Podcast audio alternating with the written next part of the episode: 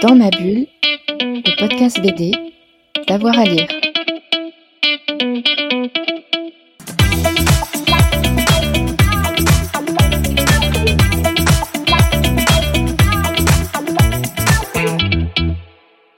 Bonjour à toutes et à tous, bienvenue dans cette nouvelle émission de Dans ma bulle, votre podcast 100% BD avec avoir à lire. Aujourd'hui, c'est dimanche et le dimanche, vous le savez, on le passe avec Jessica Cohn pour parler des autrices et des illustratrices de bande dessinée à découvrir ou à redécouvrir. Bonjour Jessica. Bonjour.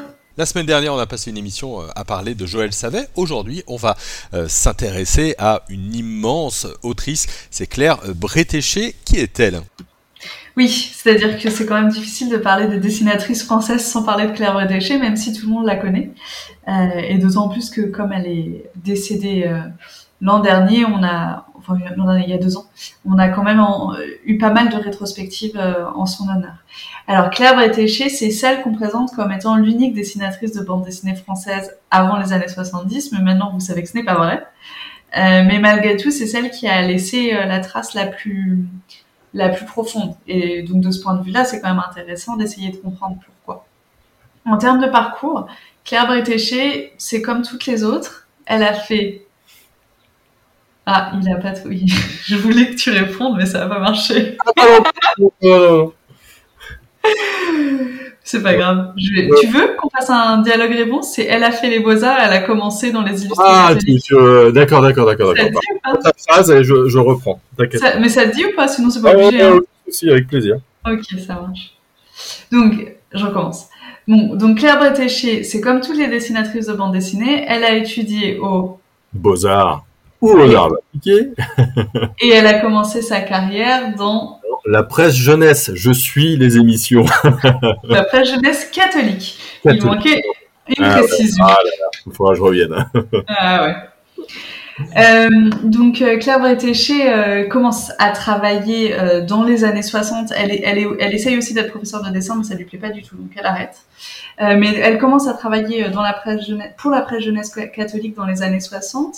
Et puis elle va avoir plusieurs petits éléments qui vont un peu modifier le parcours habituel. D'abord, en 1963, elle va rencontrer René Goscinny. Donc René Goscinny, le rédacteur en chef de Pilote et le scénariste d'Astérix et Obélix, je pense que vous suivez, euh, qui va lui proposer euh, de faire quelques illustrations pour des scénarios à lui. Alors ça va pas très bien se passer parce qu'il va être extrêmement exigeant, il va lui demander des choses très difficiles, elle va finir par renoncer, mais c'est quand même un premier contact qui est fait avec la rédaction de Pilote. Euh, et à la suite de ça, elle va travailler pour Tintin et Spirou, qui sont les grands illustrés de l'époque, et des illustrés qui belges qui emploie très peu de femmes. Donc là déjà, euh, son itinéraire est en train de dévier parce qu'elle ne, elle ne se limite pas aux illustrés catholiques pour euh, jeunes filles comme c'est le cas de la plupart de ses consoeurs à, l'époque. Et en plus de ça, elle va très vite se démarquer par euh, un ton de récit assez absurde. Hein, par exemple, elle va avoir une histoire à Spirou qui s'appelle Des navets dans le cosmos.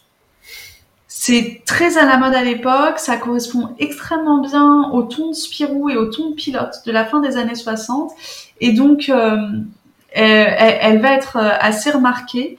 Euh, ses, ses, ses, premières séries connues, c'est surtout les Nian dans Spirou. Mmh.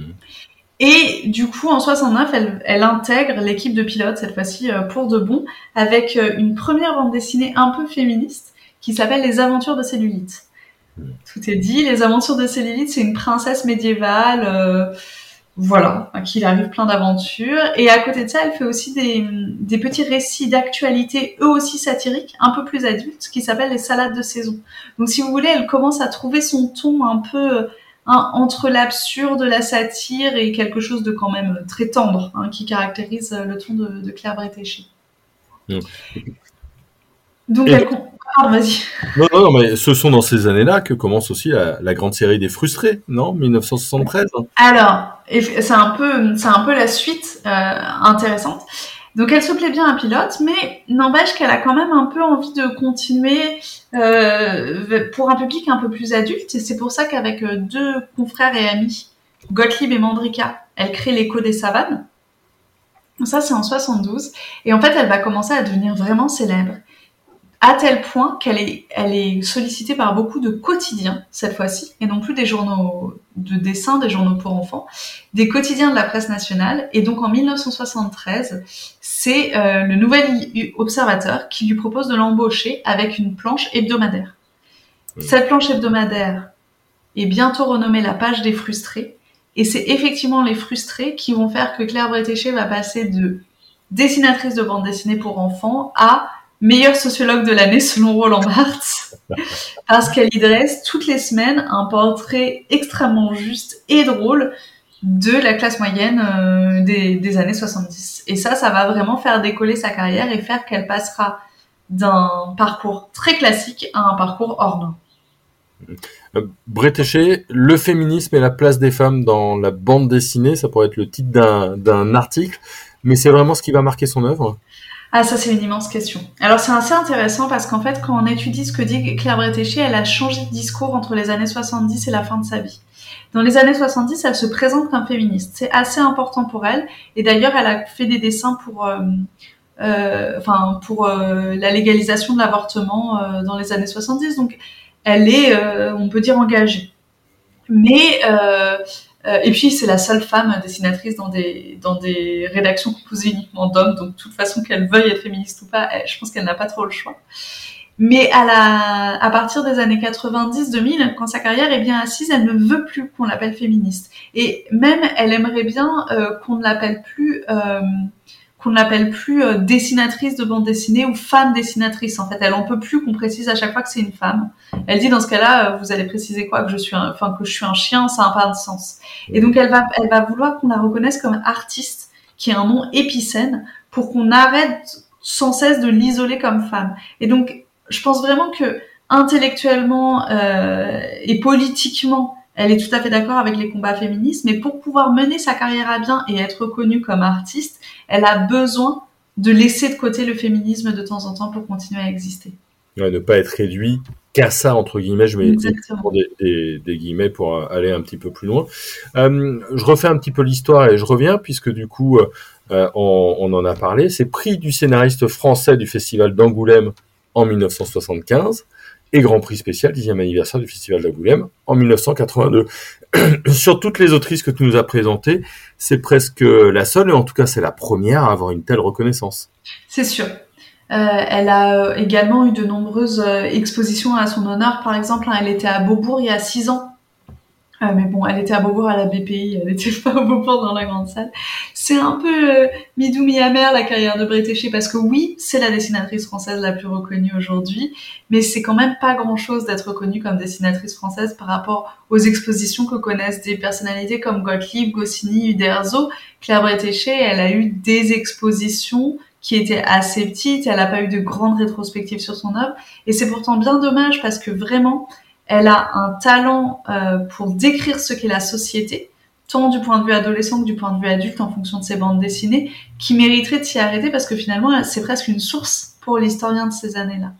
Et puis, aussi à côté de ça, ce que je trouve euh, intéressant, c'est que Claire Bretéché, elle va s'auto-éditer. Mmh. Elle va pas s'éditer chez des chez des, des grands éditeurs. Et ça, c'est lié à ce côté un peu d'outsider qu'elle a même si elle est reconnue in fine par le monde de la bande dessinée, elle, elle, en a elle a quand même toujours un petit pas de côté par rapport à, à ce grand monde de la BD et elle a décidé involontairement de s'auto-éditer parce qu'elle elle assume ce pas de côté. Donc Claire Bretéché, dessinatrice la plus connue française aujourd'hui, assurément, mais certainement pas à l'échelle de la bande dessinée en général, la personnalité la plus connue. C'est un peu dommage. Mmh. Allez, pour toi, euh, quels sont un petit peu les, les grands albums, euh, les grandes séries qu'il faut relire encore aujourd'hui de, Claire Bretéché? Je pense qu'il faut quand même lire Agrippine. Euh, parce que c'est un portrait très juste de l'adolescent et qui fait plaisir à tous les âges de la vie, qu'on soit en train de vivre son adolescence ou en train de la subir, hein, ça, celle des autres, ça dépend.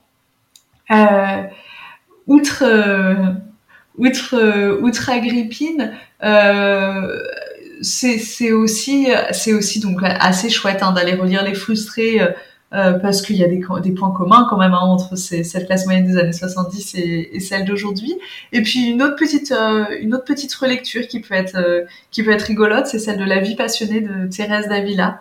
hein, venant de quelqu'un qui vient de la bourgeoisie catholique, c'est assez, assez marrant. Voilà. Ça vaut son pesant de, de relecture. Voilà, vous l'avez compris. On vous conseille de lire et de relire Claire Bretéché. Merci beaucoup, Jessica. Merci à toi.